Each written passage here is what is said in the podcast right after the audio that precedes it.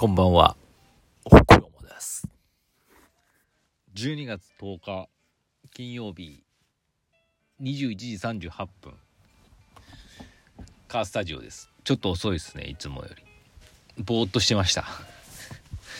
ぼーっとして、ぼーっとしてましたけどね。あの、7時からスタンドの YouTube のライブ配信見て、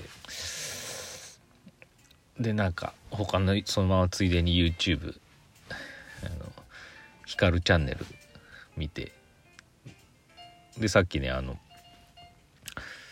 インスタで伝説さんが素晴らしい石フェスのまあうん文章を書いてくださっていったのを見てですね。なんかもう遠い昔の石フェスのような感じが蘇ってきましたけど本当にありがとうございました。皆さんもですねまずまあ読んでると思うんですけどね伝説さんリバーブ伝説さんのですねまあインスタをチェックしてください。長文が書いてありますんで、ね、熱い思いが。いやー本当にありがとうございました。あのマジでね伝説さんは本当にね生きた伝説なんですよね。もうなんて言ったらいいのかな。さりげなくかっこいい。なんかもうさすがですよねやっぱ。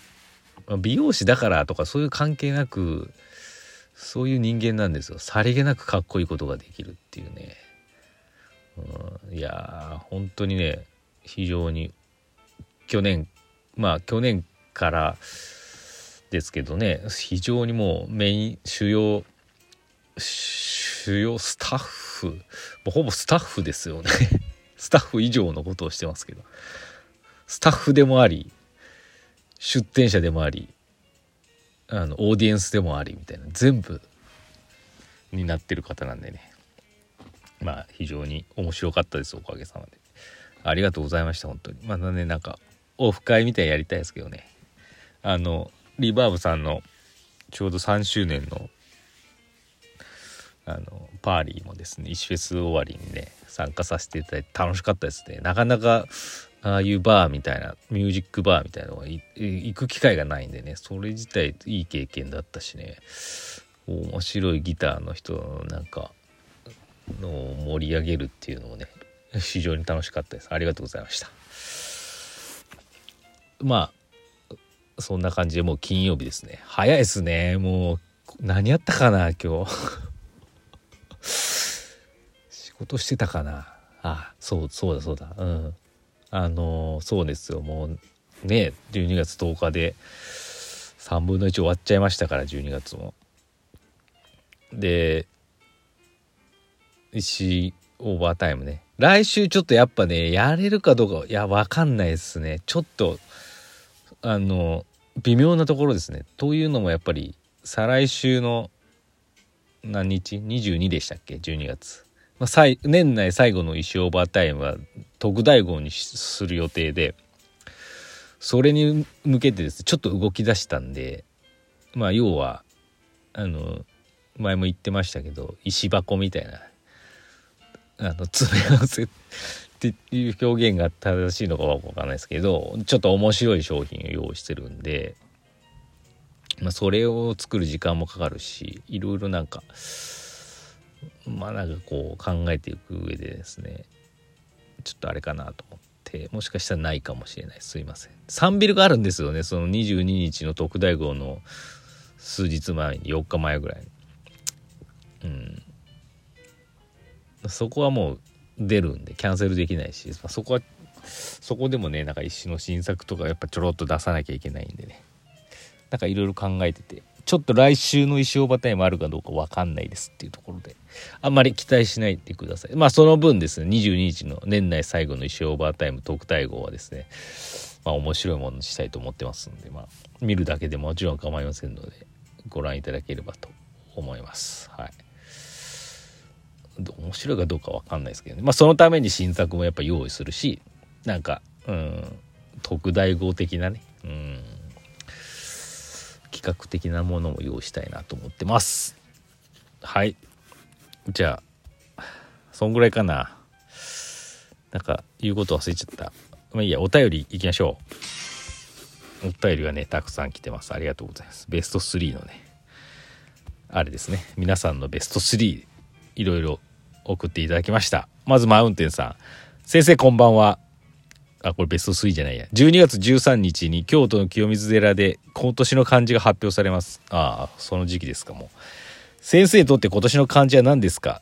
石か雪を予想しました。あーまあ石は別に今年じゃないですからね。雪ってなんああスノーマンってことです。かああなるほどね。ちょっと違うかもしれないですね。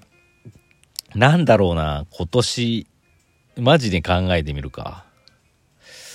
自分とってですからねみんながなんだそれって言っても仕方ないことですけど自分とって今年はどんな1年だったかって振り返ってそれを漢字一言で答えればいいってわけですもんね。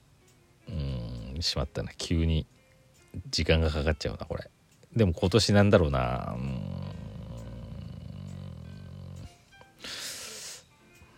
目目じゃないですか。目ってあの愛の方じゃなくて目が出るの目ですね。はい。目だと思います。自分にとっては。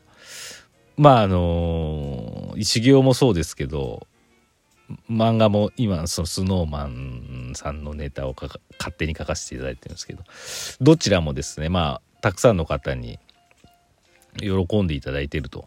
石も漫画も。でこれまあ振り返ってみるとですね別に今年パッとやったことではなくて漫画も石もですね8年前ぐらいからやってたことで、ね、その時からまいてた種がようやくね芽が出たじゃないの今年ね芽が出たんじゃないのかなと感じましたんで目にしました。でね来年ねそこから花が咲くようにですねさらなるまあ精進していきたいと思いますんで皆さんよろしくお願いいたします。次くにくに。先生こんばんは。僕的運送会社ベスト3を発表します。この時点でああれ入ってないでしょ福山は。第3位 U パックのおじさん。気さくな感じで再配達もグッドスマイルで受けてくれるところ好印象。いいですね。第2位郵便配達員のおじさん。若干スタンディに出てくる人に似ているしめっちゃリッチなところが好印象。あ私もちらっと見ましたけどね収録してた時。第1位ヤマトさん。あーわかります。安定のパフォーマンス選べるなら間違いなくヤマト。宇宙戦艦ヤマト並みの魅力が私もヤマトさんです。岐阜市内はやっぱヤマトさん強いですかね。うんめちゃめちゃいいですね。福山さんは落選ですが年末の荷物で福山さんが多いのでいろんな意味で期待大です。ああこれそう昨日ツイッターかなんかで見た。すごく期待してます。くにくにあのもし何かあったら呼んでください。福山です。って言うんで。ありがとうございました。まだ時間あるね。次前川さん。先生こんばんは。他のベスト3って何かなって考えてみました。ありがとうございます。私的クリスマスソングベスト3あいいですね。第3位ポール・マッカートニー「ワンダフル・クリスマス・タイム」洋楽部門はこれベタですけどなんか問題なくハッピーが溢れてる感じ。どやつですかね？そなんとか「This is Christmas」ってやつですか？ごめんなさい。全然違ってた。すいません。第2位クレイジーケンバンドクリスマスなんて大嫌いなんて言わないよ絶対。絶対はついてなかったですね。えー、ありえー、方角はこれにします。いろいろ有名なのありますけどこういうちょっと王道じゃないやつ。ケンさんが歌うとチャーミングです。あこれどういうやつだろう。まあでもなんか聞けばわかるかもしれないですね。そして第1位は今年はこれでいこうかなという一曲で BTS の「ダイナマイト」ホリデーミックス。あそういうのあるんですね。ちゃんとクリスマスになってるからアレンジが面白いのでこれにします。